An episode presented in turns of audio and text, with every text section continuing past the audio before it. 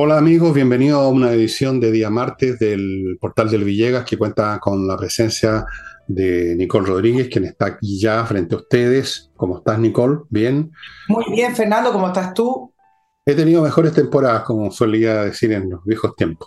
Pero antes de partir con el programa, quiero recordarles a Ignacio, voy a ser bien insistente en esto porque lo merece, ¿no? Estamos hablando de una guagua, de una familia que tiene una criatura a esta altura de unos seis meses, que tiene un problema de salud, que hay que atenderlo con remedios francamente estratosférico el precio, y hay que ayudarlo, hay que ayudarlo, o sea, me parece a mí.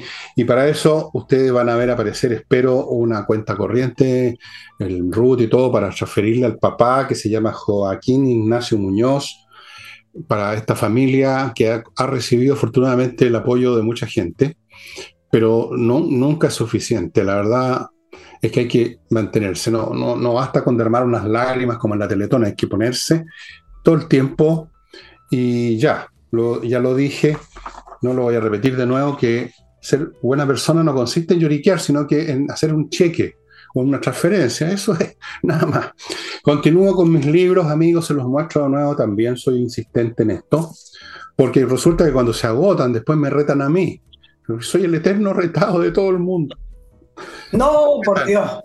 me reta a todo el mundo, entonces para que no me reten, yo los insto a que entren a um, el portal del Villega, en la sección tienda van a encontrar estos dos libros más Envejezco Muérese, que ya no lo tengo en mis manos porque se, lo llevo a alguien de mi casa, alguien me lo choreó de acá, me lo chupó, como dicen.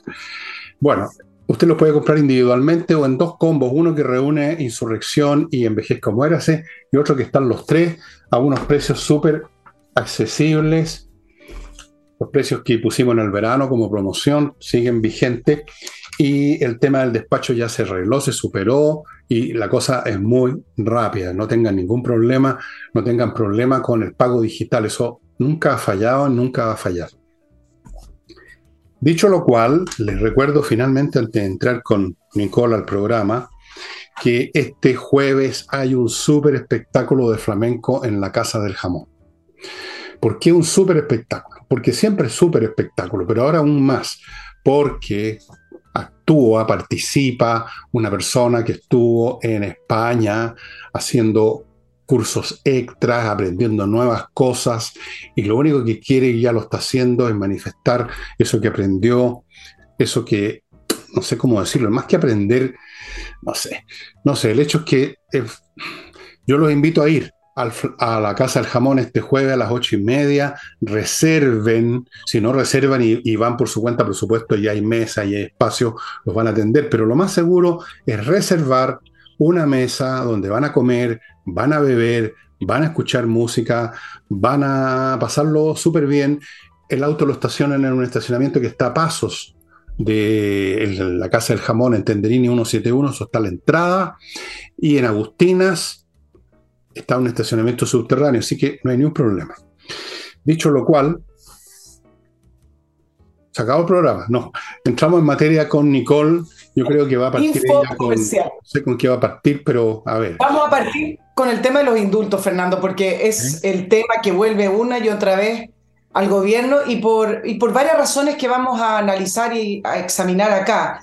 Eh, me parece que el tema de los indultos va a constituir, ya constituyó esas decisiones que se toman en un momento en que constituyen un antes y un después para, para este gobierno, independiente a que intente dejarlo atrás a través de una estrategia judicial como lo vamos a examinar. Mañana es un día relevante porque el Tribunal Constitucional debiera resolver la solicitud de estos senadores de Chile Vamos y de Demócratas por la inconstitucionalidad de estos siete indultados, de los trece que indultó en total. ¿Cuál es el enredo y cuál es el análisis político acá? Vamos, uno, que eh, el, subsecretario Monsalve y el mismo ministro de Justicia aclararon en sendas entrevistas que el presidente Boric sí tenía todos los antecedentes para poder indultar a, a estas personas. Entonces, Hoy la polémica se centró en, bueno, entonces, ¿mintió Camila Vallejo o se equivocó el subsecretario Monsalve o el ministro de Justicia? Porque acá hay una contradicción. La ministra Vallejo en enero dijo que el presidente Boric no tenía todos los antecedentes y por lo tanto el resultado hubiera sido distinto. Esas son palabras textuales, entre comillas, no son interpretaciones, fue eh, lo que dijo. Por otro lado, tenemos los informes de Gendarmería que se conocieron el fin de semana, donde todos, todos los de los seis indultados, voy a dejar a Jorge Mateluna en un capítulo aparte porque hoy entró a la polémica el presidente Lago, donde todos los indultados tienen un informe, informe negativo.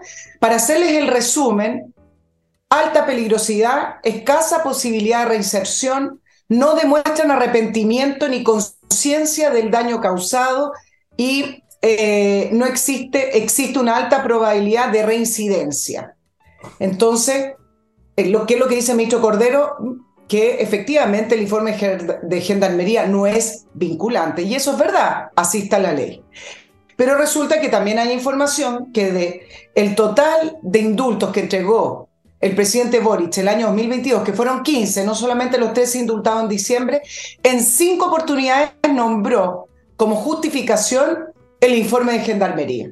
Entonces, acá entramos de lleno en, las preguntas y en el enreo en que se metió eh, el gobierno. Uno es, bueno, finalmente, si el presidente Boric conocía todos los antecedentes, ¿cuáles fueron los que primaron para indultarlos? Porque hasta el minuto todos los informes y los análisis de estos expedientes son negativos, desde distintos ángulos.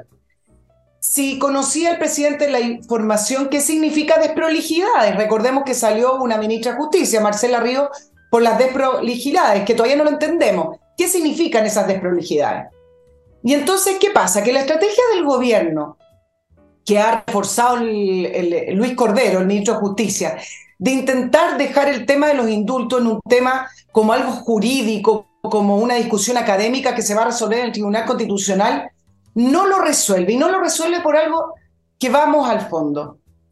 Porque aquí se trata no de la legalidad de los indultos, no se trata de si efectivamente le faltó un membrete o no. Incluso no se trata de si le faltó algún tipo de información al presidente Boric, algún tipo de información menor, porque los expedientes, los expedientes son completos. Aquí se trata de comprender la pregunta que desde hace un año se hacen las personas y es, ¿quién es el presidente Boric? ¿Es el revolucionario de octubre del año 2019 o es el moderado? Por lo tanto, saber la verdad de cómo se gestaron esos indultos resuelve en parte si el presidente sigue pensando igual o no a ese año de la, resurrección, te Fernando, mira la palabra, de la resurrección del año 2019 en la cual avalaron la violencia como mecanismo político. Y esa es la pregunta de fondo acá. ¿El presidente Boric sigue defendiendo la violencia en torno a un contexto o en torno a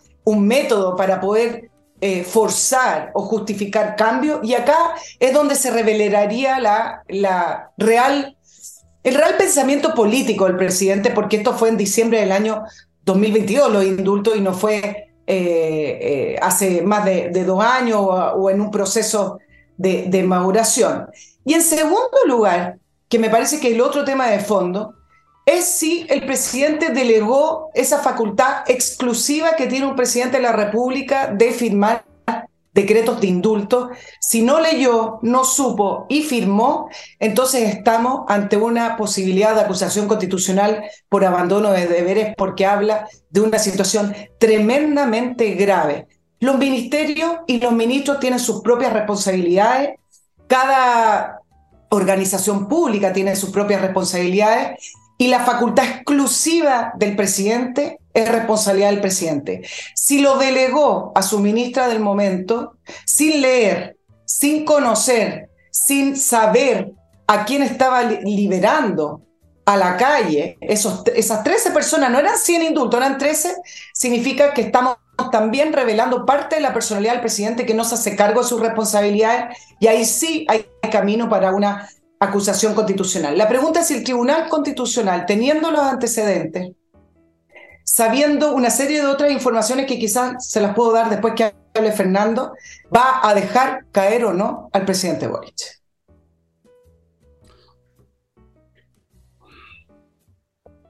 Bueno, esta cuestión va al fondo, al fondo efectivamente de, quién es Boric, pero sobre todo quién es el mundo que lo rodea, porque Boric es solamente el presidente eh, de la República, es el mascarón de proa de toda una tribu humana, de un grupo, una coalición del Partido Comunista, Frente Amplio y de muchos otros, gente joven, conocida o desconocida. No, no es el único, es simplemente, podríamos decirlo, un representativo. Y claro que es un revolucionario y un moderado. Sí, es cuestión de que uno lea sus Twitter del pasado que de vez en cuando reflotan y los hacen circular, sus declaraciones, cuando habló del territorio liberado en el sur, en otro momento un Twitter que se lo sacaron muy rápido de circulación, en que hablaba de que las revoluciones o que estas cosas, las grandes transformaciones, digamos, hay, no dijo, lo usó la palabra violencia, sino que usó una palabra similar. Eh, es un revolucionario, pero un revolucionario que no puede hacer la revolución, si ese es el problema de él y el problema de todos los demás. Es un revolucionario y es un grupo revolucionario que está enquistado en una institucionalidad que no pueden superar. Los revolucionarios, por definición, y si ustedes leen cualquier historia, la francesa, la de 1649 y la de 1688 en Inglaterra, las revoluciones independentistas, que son revoluciones en Estados Unidos, en Chile, en todas partes, la revolución bolchevique, en todas partes el revolucionario por definición es un tipo que echa abajo, mediante el uso de la fuerza, en la estructura institucional que existe y la reemplaza por otra cosa. Eso es en Chile reemplazamos el gobierno de Fernando por la Junta de Gobierno. En Estados Unidos se estableció también una, no me acuerdo cómo se llama el, asunto, pero se declararon la independencia y se independizaron de, Inglaterra. Y así, la Revolución Francesa echó abajo la monarquía. Pero ¿qué pasa cuando un revolucionario y su grupo no pueden y se quedan como, como chingados, digamos, a medio camino, ¿ah? eh, ahí? Se generan situaciones como esta. Se generan situaciones en que el revolucionario se tiene que empezar a convertir en un comediante. Porque, por un lado, tiene que seguir satisfaciendo a su, a su barra, a su gente, a sí mismo. Y por otro lado, no puede cambiar y llevar estas cosas al plano de la realidad. Y entonces se queda en los discursos, en los anuncios, en las mentiras, en las posturas, en las payasadas, en la imagen, y, ahí vive y se da vuelta. Entonces, esto de los indultos lo manifiesta claramente. Si el indulto está claro que él lo dio porque para él, como revolucionario, que él, no vio delincuentes, donde tú y yo y el país ven delincuentes, él vio combatientes, él ve luchadores sociales, incluso los delitos claros que son delitos, él los ve como parte de esta lucha, parte de la vida de estos combatientes.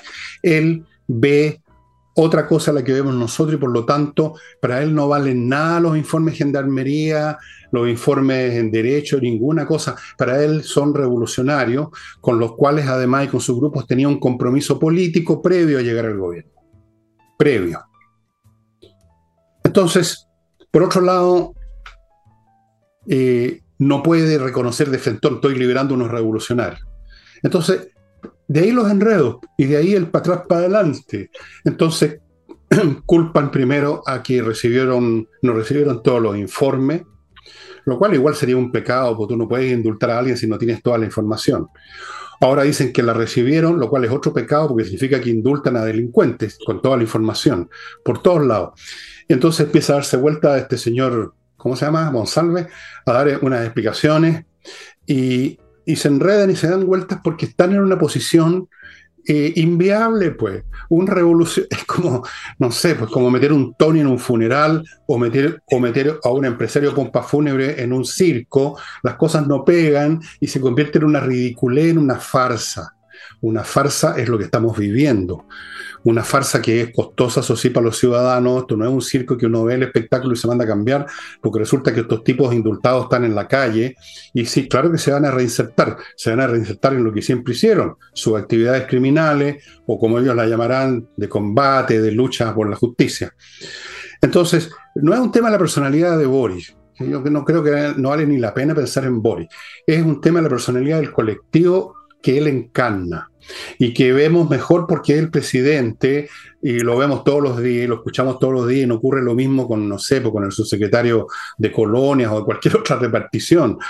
Pero es un drama, una farsa más bien de todo su grupo humano, de toda, de toda esta oleada que pudieron parecer que lo dominaban todo en el plano comunicacional, como lo hicieron, ya no, ni siquiera en ese plano, pero una vez cuando tienen que mover esto y se encuentran con que el público rechaza esto en el plebiscito salida, que las encuestas rechazan esto, que la gente está molesta con lo de los indultados, que no han podido ni van a poder manipular a las Fuerzas Armadas, que es el, vehículo que tienen todas las revoluciones para salir adelante a pesar de lo que pienses tú o yo. Todas las revoluciones se hacen con fuerza. Sí, esa es la realidad. No existen las revoluciones pacíficas. Es imposible, es una contradicción en los términos, es ilógico. Entonces, he ahí una inviabilidad más de las muchas que van a seguir surgiendo por la naturaleza de este grupo que llegó al poder, que quiere ser revolucionario, pero no puede ser revolucionario, que tampoco puede gestionar porque no quieren gestionar, y entonces ahí están moviéndose en círculos y haciendo el ridículo muchas veces. Claro, tú, tú decías, seguramente él piensa que no son delincuentes, ¿no? Si lo más grave, Fernando, tiene que ver con sus propias palabras, porque cuando los indultó, lo entrevistaron de inmediato, estaba en Valparaíso, eh, y dijo que no son delincuentes, lo dijo él textual, es un compromiso personal, son decisiones complejas, pero las asumo responsablemente y, em, y esa eh, fue mi decisión. Espero que estos indultos que han sido justos eh, y son fruto de una reflexión profunda. Esas son las palabras textuales, con comillas, del presidente. Entonces, ¿cuál es el tema? Y tú tienes razón. No es, efectivamente, uno podría sacar a conclusiones de la personalidad o qué es lo que piensa el presidente, pero más importante aún, tiene que ver con el, con el colectivo en el cual él pertenece. Y acá empieza toda esta construcción falaz que al final lo llevó al poder. Porque, ¿cuál es el argumento? Que entregaron eh, desde el gobierno al Tribunal Constitucional para justificar los indultos. Los indultos efectivamente no necesitan basarse solo en, el informe de Gendarmería, sino que tienen que estar fundamentados.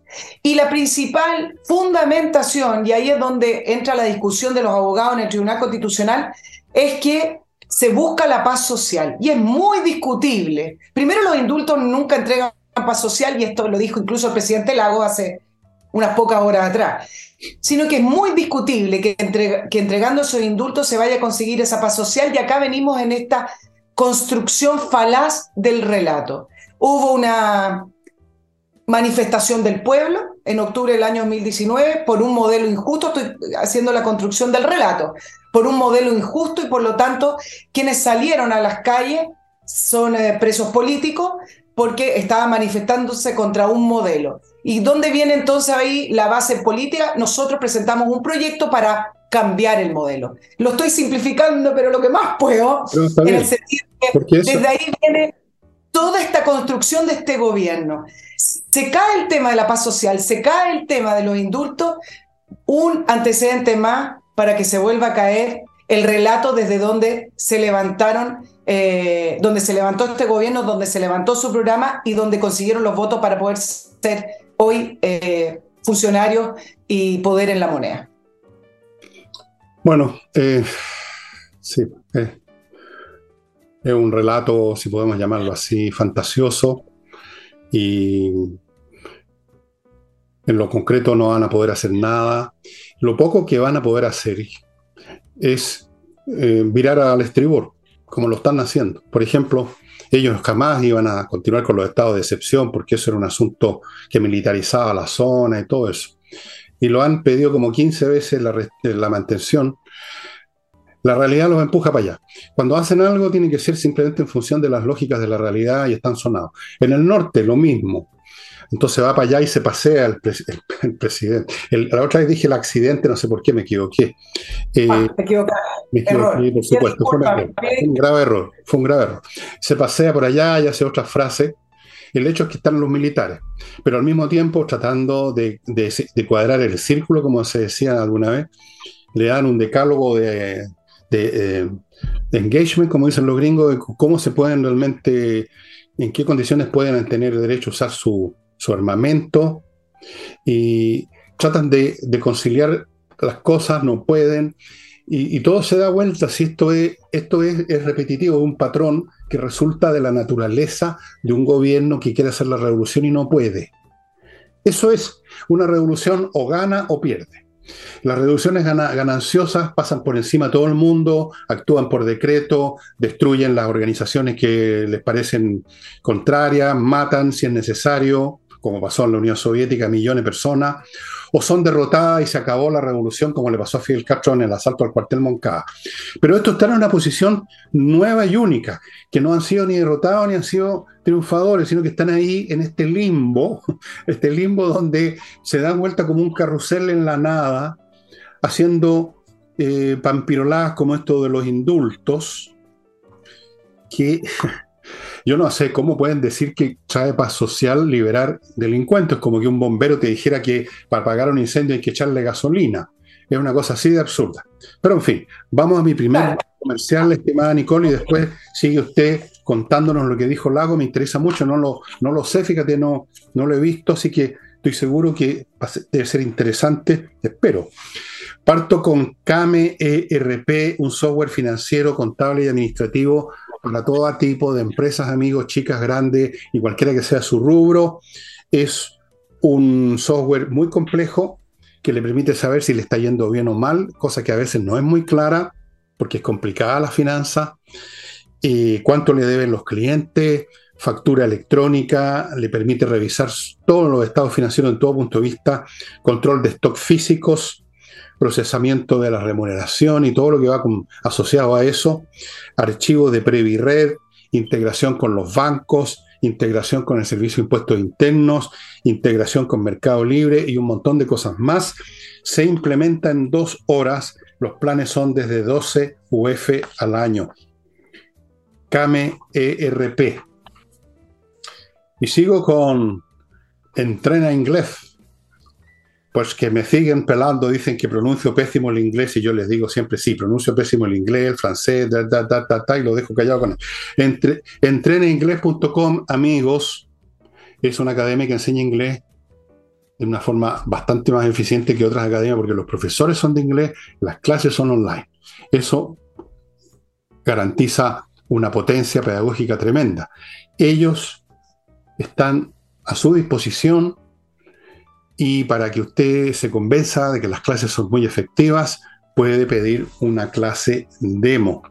Fuera de eso, todavía está vigente el plan de verano, una, un conjunto de 24 clases por 397 mil pesos. Con esas 24 clases le aseguran a usted que va a tener una base para construir más si usted quiere o para batírselas con eso de todas maneras. Entré en. Continúo con Edifito, un software, amigos, que es para administrar edificios, obviamente, que se está usando en toda Latinoamérica, en miles de edificios. ¿Por qué? Porque es muy completo. Todos los aspectos de la administración de un edificio, desde el pago de sueldo, la parte financiera de un edificio, los empleados, la parte física, la mantención, todo, todo incluido en este software, estimados amigos. ¿Dónde lo consigue? Aquí ven a mi derecha los datos. Y termino el bloque con Invierta en USA, que le permite invertir en bienes inmobiliarios en Estados Unidos con todas las ventajas del caso. Primero, porque Inviertanusa le ofrece un portafolio con miles de opciones, así que usted tiene para regodearse. Segundo, porque le abre cuenta en Banco Norteamericano y le consigue crédito. Tercero, porque le tramita visa residencia si usted quiere irse a vivir a Estados Unidos a manejar su negocio. Cuarto, muy importante, porque aún cuando terminó la operación ellos no se desvinculan de usted. Si tiene cualquier problema, lo van a asesorar y ayudar para resolverlo. Inviertanusa.cl. ¿Qué contó, qué dijo Lago, Nicole? Sí, eh, bueno, hoy sale una entrevista del eh, presidente Lago en el diario La Segunda y uno se pregunta por qué lo hizo. Y, y, esa es la pregunta más importante porque al final cuando habla el presidente Lago o incluso cuando habla la expresidenta Bachelet o cuando lo hace el expresidente Piñera? esa es la pregunta que hay que hacerse porque saben que va a causar repercusión y lo hacen con un objetivo. Y lo que dijo Lago fue, uno, que la paz social no depende de los indultos, pero además cuestionó y dijo, no entiendo cómo indultaron a Jorge Mateluna por segunda vez. Y explica eh, bien claramente cómo él cambió la ley, porque él fue quien indultó a Jorge Mateluna en el año 2004. Ese fue el primer indulto. Y él dice que hubo ahí un cambio en la ley y que se estableció que una persona no puede ser indultada dos veces, lo que implica que acá, en el caso de Jorge Mateluna con Boric, fue indultado por segunda vez. Y, ahí lanza eh, el presidente Boric este dardo contra el gobierno porque lo deja súper claro. Dice, bueno, yo mismo hice ese cambio, entonces no entiendo que alguien me explique. Esto aporta de la resolución del Tribunal Constitucional. Yo estuve averiguando qué busca el presidente cuál es la intención, y la verdad es que no hay una, una, opinión uniforme y yo les quiero transparentar y decir más o menos lo que pude averiguar. Algunos decían se está cubriendo el mismo, porque como, se van a revisar en el Tribunal Constitucional o se están revisando una lista gigante de indultos hacia atrás, también puede que le cuestionen ciertos indultos que él mismo haya realizado, incluso en el mismo caso de Jorge Mateluna. Entonces, ¿qué está haciendo el, el presidente Lago? Uno, criticar la ley porque la critica y dice que los indultos es una atribución muy anticuada que parece del siglo del medioevo, que no corresponde para estos tiempos, por lo tanto él se pone desde el otro lado diciendo esto ya es hora de que, se, que cambie y así no lo pueden criticar. Y además le está haciendo también una diferenciación a lo que eh, significa el socialismo democrático y el apruebo dignidad. Yo creo que ahí también unos dos analistas que hoy consulté decía, yo creo que está marcando cierto tipo de territorio en el sentido de que acá hay, un, hay una visión bastante radical en el tema de los, de los indultos que no tienen nada que ver con los indultos que se realizaron en eh, la época de la concertación o incluso en la época, en los principios de los años 90, cuando estábamos recién retornando a la democracia, donde efectivamente había presos políticos. Entonces, no hay, no hay una opinión, como digo, que eh, sea mayoritaria en el sentido de qué es lo que busca el presidente, expresidente Lagos, pero acá le estoy planteando algunos escenarios porque de que sí importa lo que diga, por supuesto que importa lo que diga. Bueno, a lo mejor Lago no está buscando nada, no tenemos para qué suponerle una intención, un propósito personal, puede simplemente estar virtiendo un juicio como lo hacemos tú y yo sin que estemos buscando nada. Yo por lo menos no estoy buscando nada y entiendo que tú tampoco. Simplemente hacemos, analizamos la realidad y, y nada más, eso es todo. Y lo del indulto, por supuesto, es una figura absolutamente ridícula. Tenía sentido cuando la, el fundamento de la autoridad monárquica era el derecho divino. Si alguien está investido por Dios en su lugar, puede saltarse la ley que es humana. Pero los presidentes de la República son por definición funcionarios que están allí para y por la ley. Entonces son los primeros que deben obedecer la ley. No tienen una atribución personal de derecho divino para saltarse la ley. Pero eso ya ha sabido, yo creo que esto ha sido dicho un millón de veces, a esta altura eh, revela simplemente el cariz de Boris y su gente, que se ha revelado antes y se revela todo el tiempo con otra frase que es típica, que no es la petición de indulto, es la famosa frase que tú habrás visto un millón de veces, libertad para los presos políticos. Cada vez que un supuesto revolucionario comete un delito, se convierte en un combatiente político y se habla de libertad. O sea, tú matas pero como eres miembro de una cierta sensibilidad que combate contra el sistema, entonces tú puedes salir libre, o sea, tú tienes derecho a matar, pues tienes derecho a matar todas las veces que se te ocurra, porque eh, no, para ti no vale el castigo, la sanción normal. Lo hemos visto siempre, esta actitud sesgada, arrogante, de, de, los que luchan por una causa, no solamente los izquierdistas, yo les podría mencionar ejemplo histórico, pero no lo voy a hacer para no latearlo. Forma parte de las lógicas de estos grupos que se sienten dueños de la razón y que vienen a cambiar el mundo, y entonces hasta el último pelafustán de su grupo, hasta un pobre huevón, perdóname, se convierten en un mártir y en un combatiente, eso se ve siempre. En, en la época de las religiones todos eran santos y todos eran mártires. Ahora son todos combatientes, son todos luchadores. Es la misma lógica. Claro, ahora, yo, yo mencioné el Tribunal Constitucional para que lo tengan como dato presente en, la mañana mientras escuchan el, programa, porque la presidenta del Tribunal Constitucional fue elegida por el presidente Boric, que le tocó designar un miembro del Tribunal Constitucional y finalmente terminó siendo la presidenta, que es Nancy Yañez. Entonces ahí la pregunta es si el Tribunal Constitucional va a acoger eh, el, fundamento de los indultos de la paz social. Ahora, el tema de la paz social lleva implícita la, la, crítica al sistema, la injusticia del sistema, el perdón por la rabia, por eso, por eso destruir un supermercado, porque está todo es todo tan injusto, ¿no? Entonces, el tema de, de la paz social es un tema a discutir bastante relevante. Y lo último que voy a decir, que también creo que no debiera pasar, es el tema de la mentira. Porque si efectivamente el presidente Boric tenía todos los antecedentes, tenía todas las carpetitas encima del escritorio, entonces estamos ante una situación que la ministra vocera de gobierno mintió. Y cuando uno es funcionario de gobierno, mentir es un delito.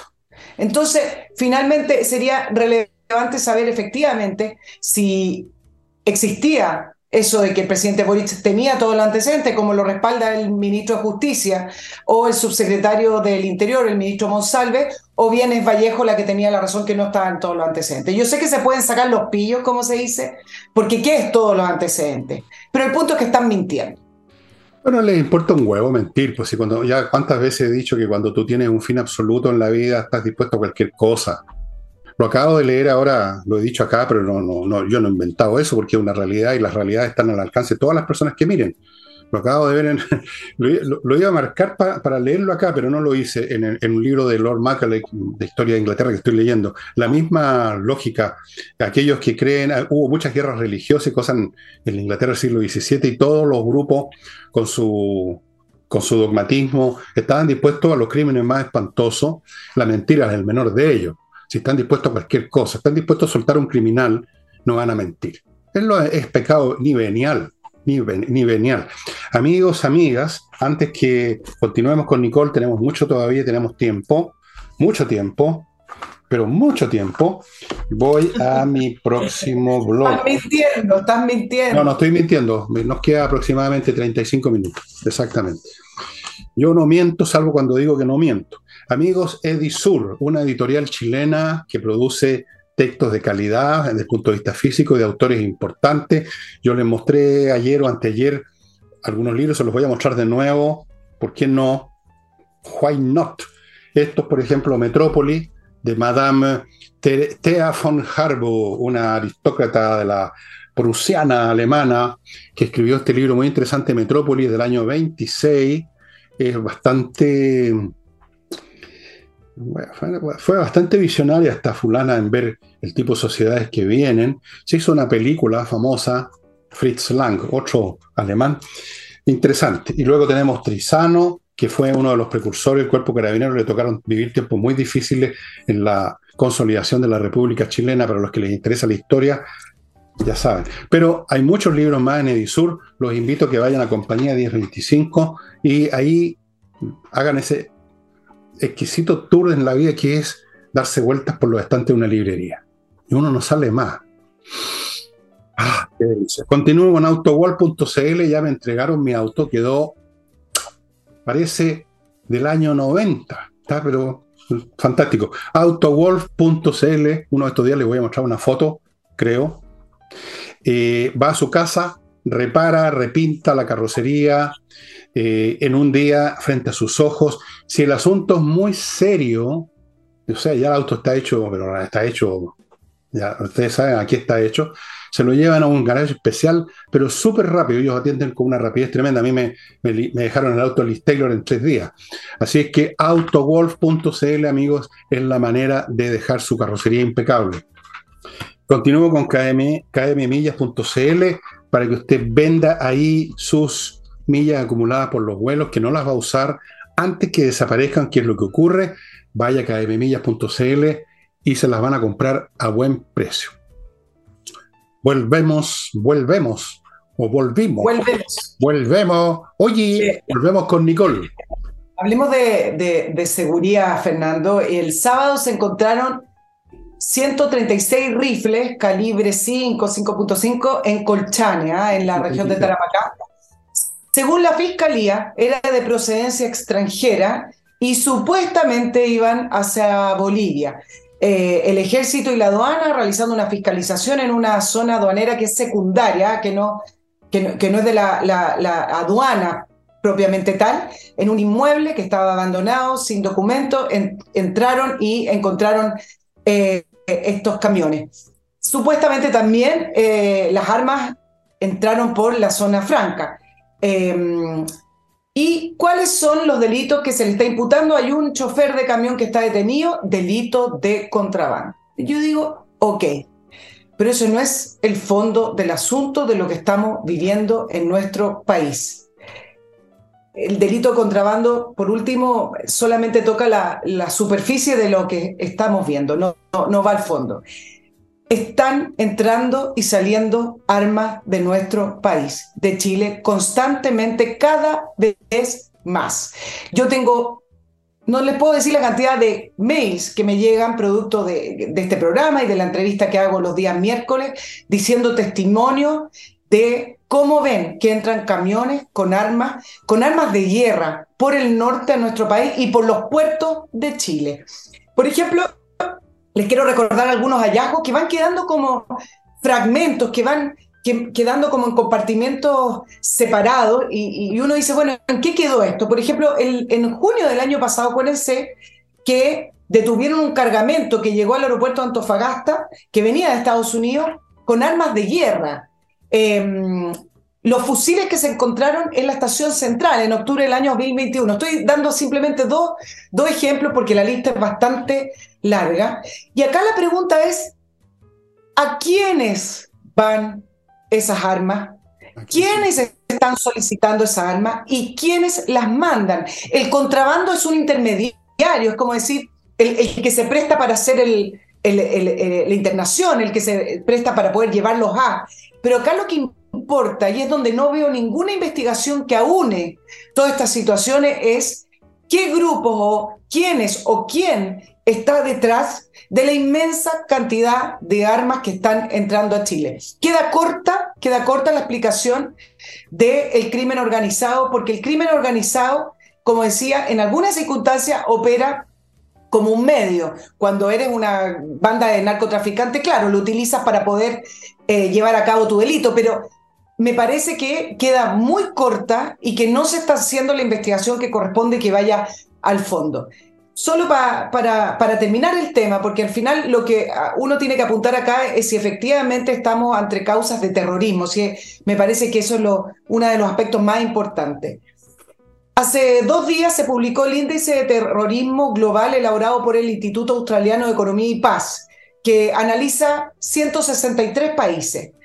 Chile es el país que más aumentó en categoría sin conflicto, es decir, que no tiene una guerra desatada, una guerra declarada. Estamos en el número 17. ¿Saben quién es? Solamente quién está arriba de nosotros? Colombia, en el número 15. En el año 2022 nosotros estábamos en el número 47. ¿Y qué es lo que dice este informe? Habla del conflicto mapuche. Entonces, ¿vamos a seguir hablando de violencia rural? Entonces hay que ponerle las palabras que corresponden a las situaciones que corresponden, porque eso produce diagnósticos correctos para poder recién ahí elaborar soluciones correctas. Bueno, mira, eh, con los datos que tú has dado, uno puede deducir varias cosas. Desde luego no es armas que se traen para hacer, para venderlas a civiles. El calibre 5.56 es el calibre de la NATO y de Estados Unidos que usan las armas los M16 y otro tipo de armamento, los UCI, no, los UCI son de 9 milímetros. Son armas de guerra. Cuando se traen en cantidad también es para abastecer no a una pandilla de 6, 10 o 20 criminales, sino que para un grupo grande. Si están entrando en camiones, estamos hablando de cajones con, cada cajón puede traer 10 o una docena de estas armas. Y por lo tanto aquí tenemos una organización, eh, una especie de, una organización paramilitar una organización paramilitar en la que usa ese tipo de armas y en esa cantidad. No hay otra explicación. Imposible. No, no, no se van a vender esas armas en una casa de deporte. Los rifles para civiles son calibre 22, calibre 303, cosas como... El 556 es un calibre de arma de guerra. En cantidades para organizaciones paramilitares y, por supuesto, tiene que haber una gran, un gran financiamiento porque las armas no, son, no las regalan. No sé exactamente cuánto cuesta cada una de estas armas, depende del modelo, la cuestión, pero no son baratas. Así que es súper grave. Aquí hay gente que está preparando una guerra civil. Esto es lo que está pasando. Están preparando una guerra civil. Y un gobierno que no para eso, y este gobierno no lo va a hacer, este gobierno va a ser cómplice, cómplice de una posible guerra civil el día de mañana. Porque a mí me consta ya, por informaciones que recibo aquí y allá, que grupos contrarios a los que actúan en este momento en la macrozona sur se están, como dijéramos, están dejando de pensar que basta con reclamarle al Estado, digámoslo de esa manera. Esto es súper grave. Alguien está importando armas para armar batallones completos, no para salir de cacería. Así es que... Alguien o varios. O varios. O varios, claro, no, pueden haber distintos grupos, sin duda alguna, pero todos, digamos, en la misma actitud de formar batallones, cuerpos, digamos, para, para dar batalla, no, no simplemente para un asalto. Los asaltantes no usan rifles tampoco en general, no necesitan ese tipo de armamento. Cuando muchos usan armas cortas, escopetas, es mucho más práctico para un asalto que un, que un arma militar. O sea, cualquiera se entiende esa cuestión. Bueno, muy grave, súper grave. Claro, pero... lo importante es la respuesta que tenemos desde nuestro estado de Chile, porque el, subsecretario Monsalve, eh, que tuvo que dar varias entrevistas el fin de semana, eh, eh, intentó explicar el tema de la seguridad y el orden público, que también se mezcla con esto, aunque me parece que esto está en, un factor más arriba. Y entonces, en, la entrevista que dio al diario El Mercurio, intenta desligar en parte la responsabilidad por la seguridad y el orden público. Y en esa intentar desligarse la responsabilidad, fíjate que le comunicó a todos los delincuentes y al crimen organizado que el Estado de Chile no estaba preparado para enfrentar el escenario delictual y migratorio actual, revelando la fragilidad del Estado. Entonces, eh, ¿para qué uno dice? ¿Para, ¿Para qué dice eso? Entonces, para, para, él dice, para poder decir, él le preguntan con respecto a la situación, dice, eh, no ha sido nuestra costumbre echarle la culpa a nadie, cosa que no es verdad, porque desde que asumieron ustedes saben, la culpa la tiene Piñera. Siempre. Ah. Lo único que les falta decir, renuncia a Piñera, porque como que ahora no se escucha eso, pero podrían volver a repetirlo. Bueno, eh, no ha sido nuestra costumbre echarle la culpa a nadie hacia atrás, pero también creo que sería simplista pensar que el fenómeno de una demanda por mayor seguridad es un fenómeno, una sensación, no es una realidad, partió en marzo del año 2021, eh, perdón, 2022 con nosotros. Nosotros lo hemos enfrentado de una manera bastante eficaz y rápida, que es bastante cuestionable también, y con sobriedad. Pero el Estado, y lo repite por segunda vez, no estaba a la altura para poder enfrentar estos delitos cometidos por organizaciones criminales. Es decir, es una, una entrevista que finalmente le transparenta a Latinoamérica y al mundo que nuestro Estado no es capaz. Y la verdad es cierto, el Estado estaba muy debilitado en una serie de aspectos, pero no debería decirlo. Claro, es como promover el país para las inversiones, en este caso es para las bandas. Vengan, Chile, el, el lugar ideal que vengan a, cometer crímenes, porque aquí nosotros somos amistosos con el medio ambiente y con los criminales. Bueno, los niveles de, necedad de, esta gente, francamente, todos los días baten nuevos récords.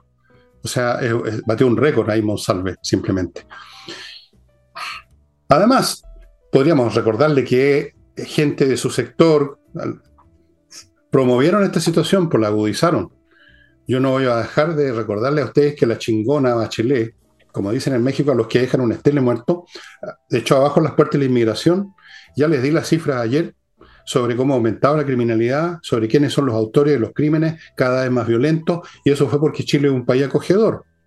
Tampoco ha dicho que el Frente Amplio, que también forma parte del territorio del señor Monsalve, eh, quería que la gente entrara sin ni siquiera mostrar su identidad. Es decir, eh, si había un problema de antes, ellos lo agudizaron.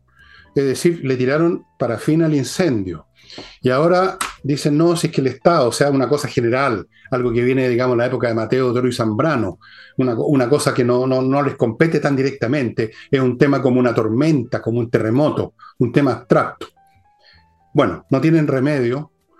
Voy a decir una vez más una cosa muy clara. Los, problemas que tiene este país en este momento que son de una gravedad suma. Por un lado, la seguridad, por otro lado, a paso sucesivo nos acercamos a un enfrentamiento civil, la economía, el colapso completo de la educación, de las disciplinas a todos los niveles, etcétera, etcétera, etcétera, no van a encontrar solución con este gobierno. No van a encontrar solución. En el mejor de los casos, ustedes pueden esperar que lleguemos a tres años más con el país más hundido, pero todavía flote, como para que pueda los que vengan ponerlo a otra vez a navegar. En el peor de los casos, el país se va a hundir en la guerra civil, se va a hundir o se va a hundir en una situación tipo Haití, que es una especie de guerra civil perpetua eh, a fuego lento. A eso vamos a llegar. Si alguien cree que este gobierno va a hacer algo para cambiar eso, francamente están absolutamente equivocados. Y si hay gente en la oposición de derecha que todavía cree que pueden cambiar algo participando en mesas de diálogo, cuestiones, francamente, o son completamente imbéciles o ya, digamos, recibieron el pago. Une dos.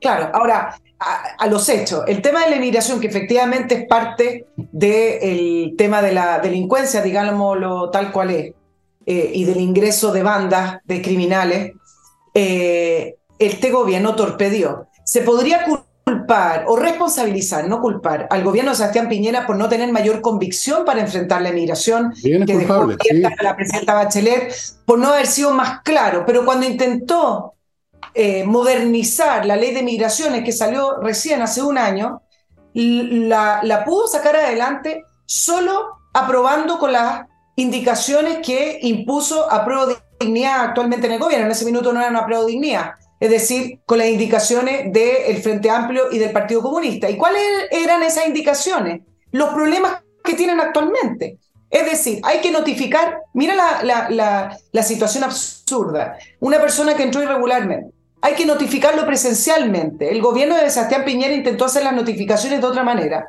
Le impusieron que tenía que ser presencial, es decir, una persona que entró de una manera irregular o ilegal, hay que ir a buscarlo. O sea, no lo puede encontrar ni la PDI, pero resulta que para notificarlo lo van a encontrar. Entonces, le impusieron esa notificación, le impusieron el plazo de notificación, es decir, le impusieron como máximo tres días. Y podría seguir enumerando una serie de situaciones burocráticas, que fue la excusa que tuvieron en el, eh, en el oficialismo actual para poder aprobar una ley de inmigraciones que de verdad lleva un año y no sirve. Bueno, no, eso no tiene vuelta, no tiene vuelta. O sea, hemos llegado a un nivel de problemas que con los métodos normales no tienen remedio. Voy a decirlo frente. No tienen remedio. No. Ni siquiera un gobierno que no fuera este ¿eh? Eh, podría, con votaciones y con discusiones y con leyes, se, se, ha llegado a un extremo, un extremo francamente que, bueno, le voy a dejarlo ahí, voy a pasar a otro bloque comercial. Climo, climo, climo, amigos, para que ustedes tengan el clima que quieren en su casa y en su oficina también, si quieren. Un clima grato para usted en verano, en invierno, en toda estación, con dispositivos que funcionan silenciosamente con electricidad, que filtran el aire, activados con control remoto, tienen es la climatización de este siglo. O sea, esto de seguir prendiendo fósforo, usando parafina, leña, eso ya es del neolítico. Cortemos, cortemos la, chacota. Amigos, miclimo.com. Continúo con patriciastocker.com también, un grupo de profesionales que se dedican a registrar su marca comercial, no solo registrar, sino que renovarla cuando corresponde, defenderla cuando hay que defenderla, anularla si hay que anularla, protegerla de todas las maneras posibles patriciastocker.com.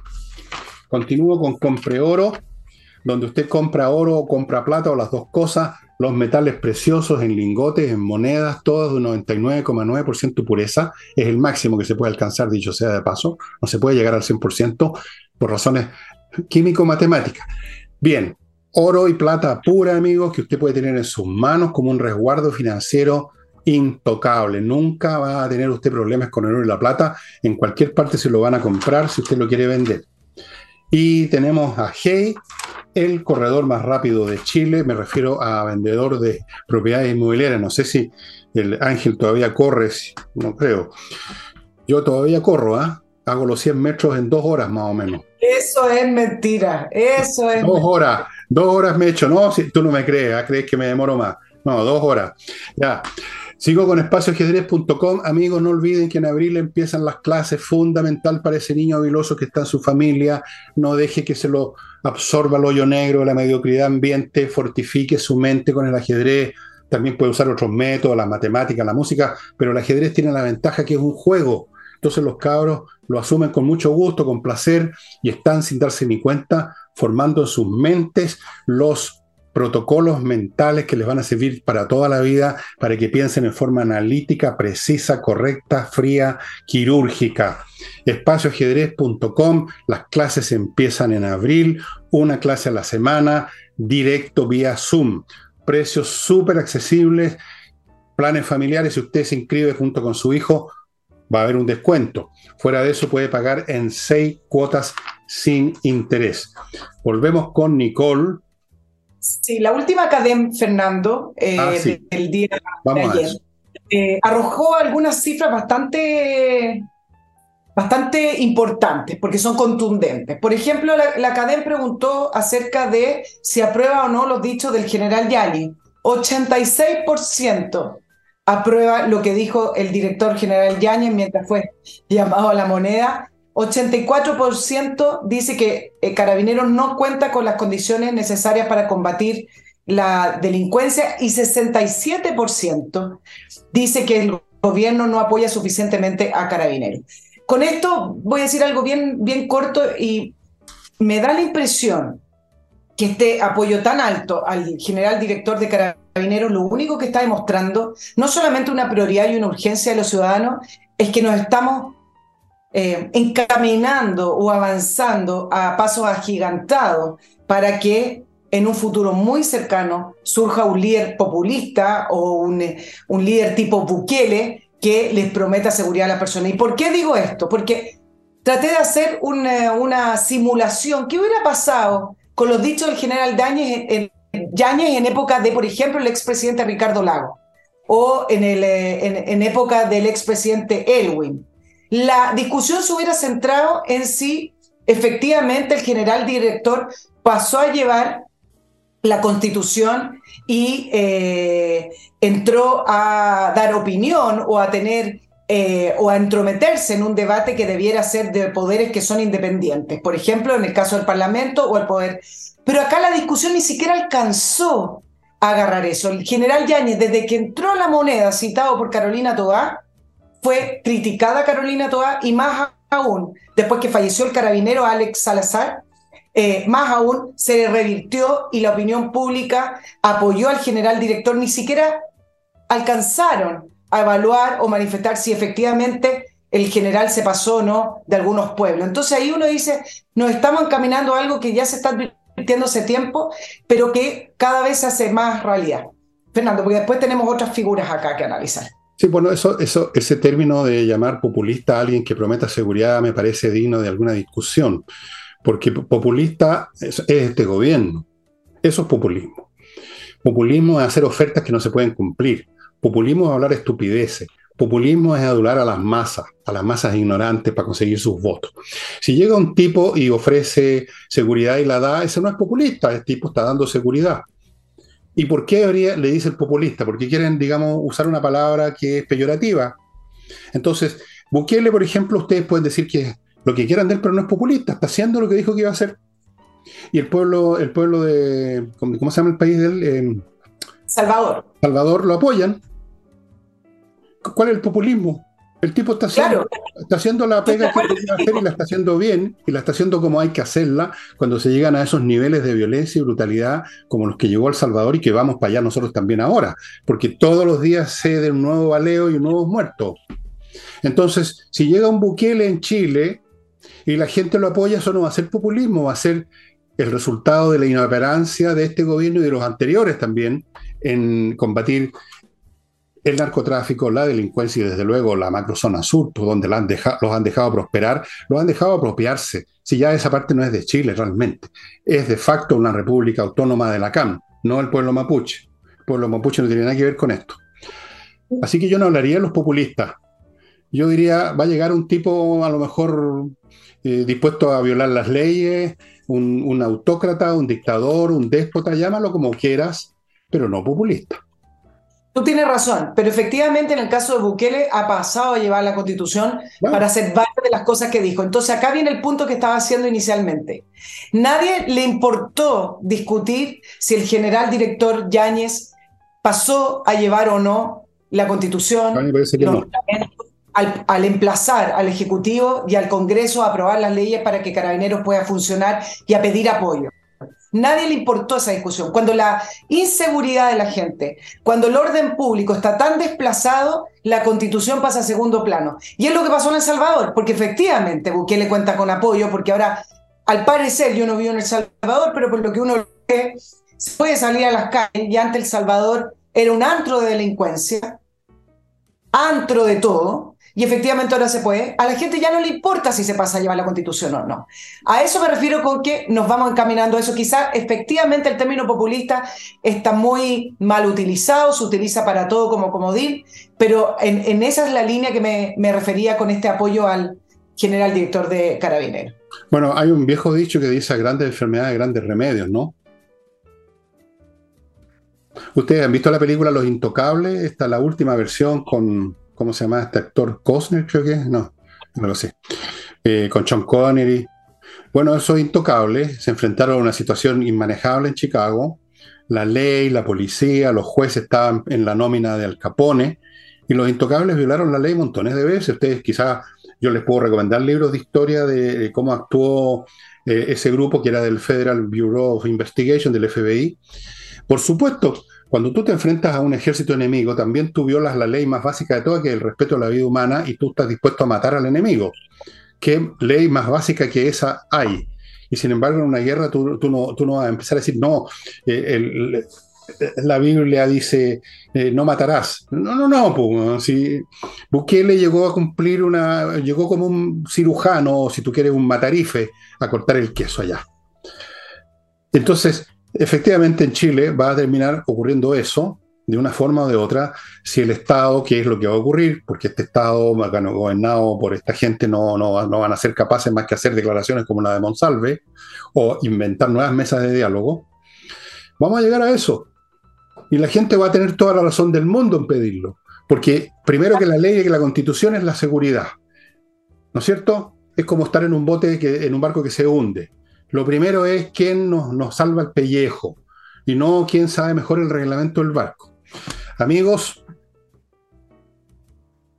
¿qué más?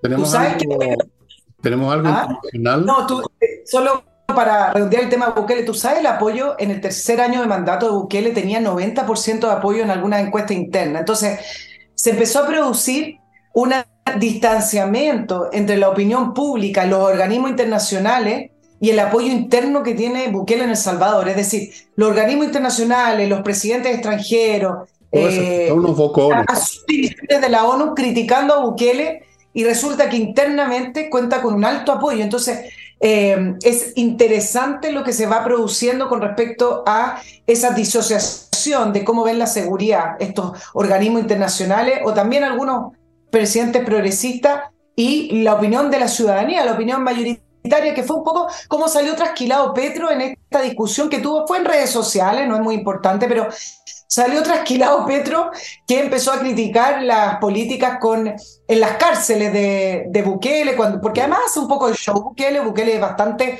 mediático y muestra a todas estas bandas que están eh, agachadas con el torso desnudo, entonces bueno, se puede criticar eso quizás, pero fue muy criticado por Petro y en eh, esta discusión salió trasquilado Petro, no, no Bukele.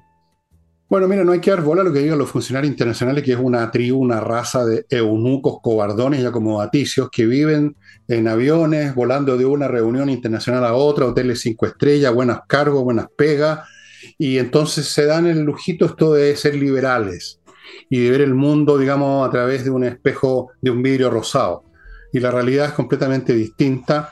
Y por supuesto en El Salvador le dan poca bola al señor Petro, Petro se llama, o a, cualquiera de estos funcionarios internacionales, estos, estos eunucos intelectuales además, porque son unos cobardones, ¿ah? son unos bocones además, que, que vienen a darle lecciones a nadie. Mira tú lo que pasó cuando la señora Bachelet escuchó a las Naciones Unidas y nos llenamos con dos millones de inmigrantes, entre los cuales hay por lo menos un 10% de delincuentes. ¿Ah? No, pues cortémosla. Pero estos gobiernos, estos, estos personajes que son de la misma categoría estos funcionarios internacionales, personajes acomodaticios, cobardones, mentalmente flácidos, flácidos, esos no van a solucionar nunca nada. Entonces, tiene que llegar y llega un Bukele. Eso es lo que sucede al final.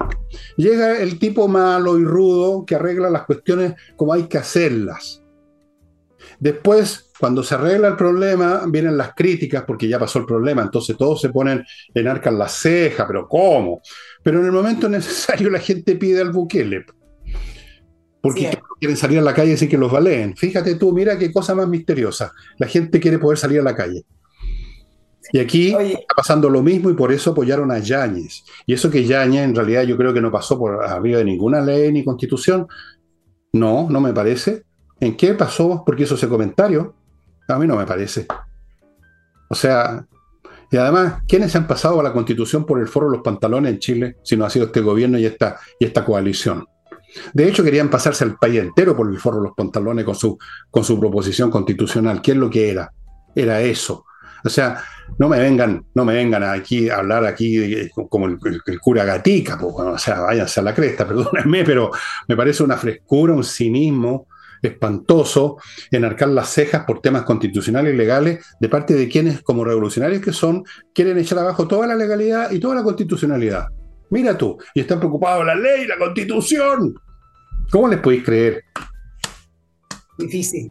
Oye, a propósito de organismos internacionales, Tú mencionaste el tema de la Corte Penal Internacional con eh, Putin, que emitió una orden internacional de captura por traslado forzoso de niños ucranianos. Bueno, antes la Corte Penal Internacional lo acusó por crímenes de lesa humanidad, pero no había emitido una orden de arresto, así que, que son cosas diferentes. Ahora, efectos prácticos no tiene, porque tendría Putin que viajar a un país que reconoce la jurisdicción de la Corte Penal Internacional, pero además Rusia no está suscrito a la Corte Penal Internacional, por lo tanto tampoco le importa. De hecho, uno de sus ministros, eh, cuando se emitió la, la, orden, hizo un show con papel confort, diciendo, bueno, acaba la orden de la Corte Penal Internacional.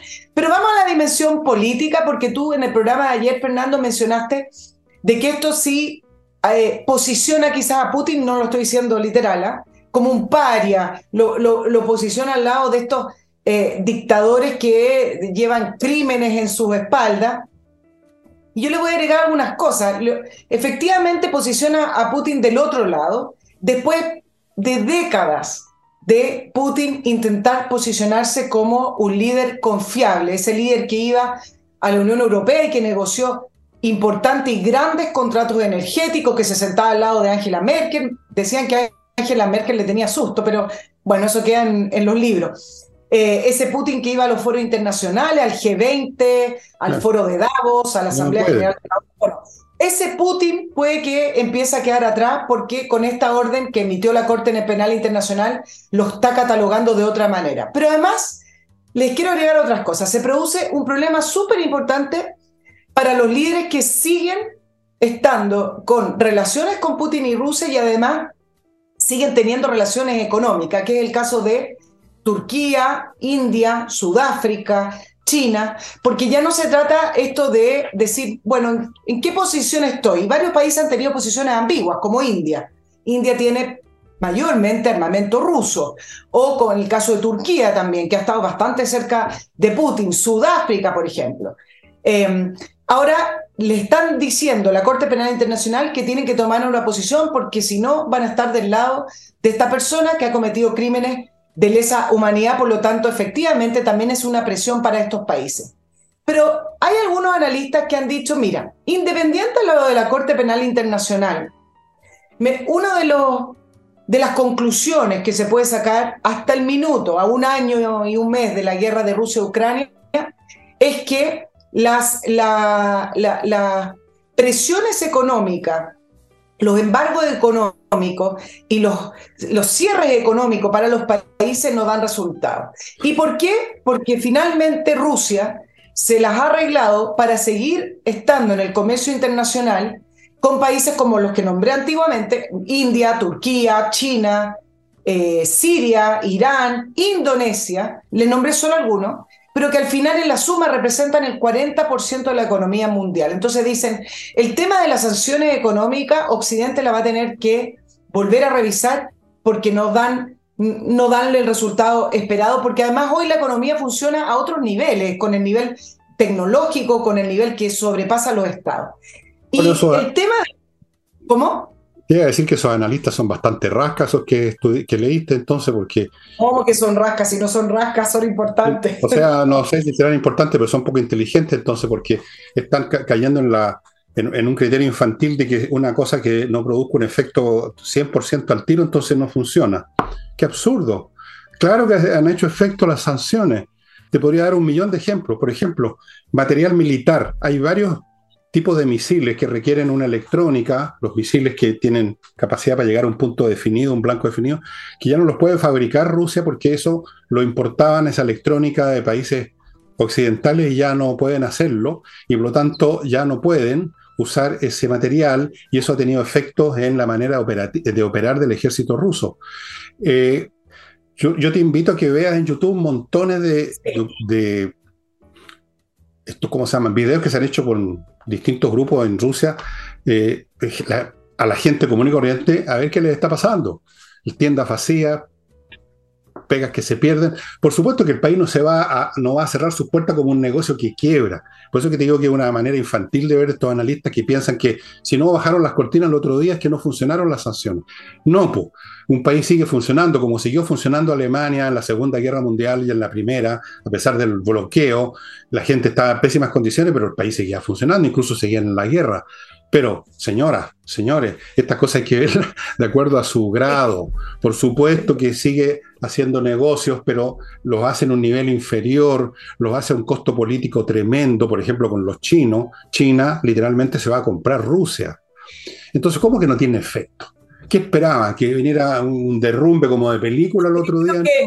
estos analistas apuntaban a, un efecto para lograr una guerra corta, una guerra rápida. es decir, este es un efecto a largo plazo. Ahora, efectivamente, ¿qué es lo que ha demostrado, incluso con comercio no, es la capacidad del armamento militar ruso, que era bastante de peor calidad a lo que se esperaba que era rusa. Acuérdense que se tuvo que acudir a Irán para pedirle drones. Es decir, una cosa es que un, un país tercermundista recurra a, Irán para pedirle dron, un país en África subdesarrollado, pero otra cosa es que Rusia, que hacía alarde de su capacidad militar, le pida drones a Irán. Hizo un contrato para armamento con Corea del Norte. Corea del Norte que efectivamente quizás ha avanzado en desarrollo militar, pero que cada vez que tira un misil, ahora alcanza más, se les cae en su propio territorio. Ahora, Claro, el otro día lanzó otros misiles y puso en alerta a Corea del Sur. Efectivamente ha desarrollado mayor capacidad, pero no son potencias, se supone que Rusia lo era. Entonces, claro, desde el punto de vista de la industria militar, ahí Rusia efectivamente independiente a que tenga comercio con Sudáfrica, con eh, Irán, con China, con Turquía, efectivamente ahí está demostrando una falencia tremenda.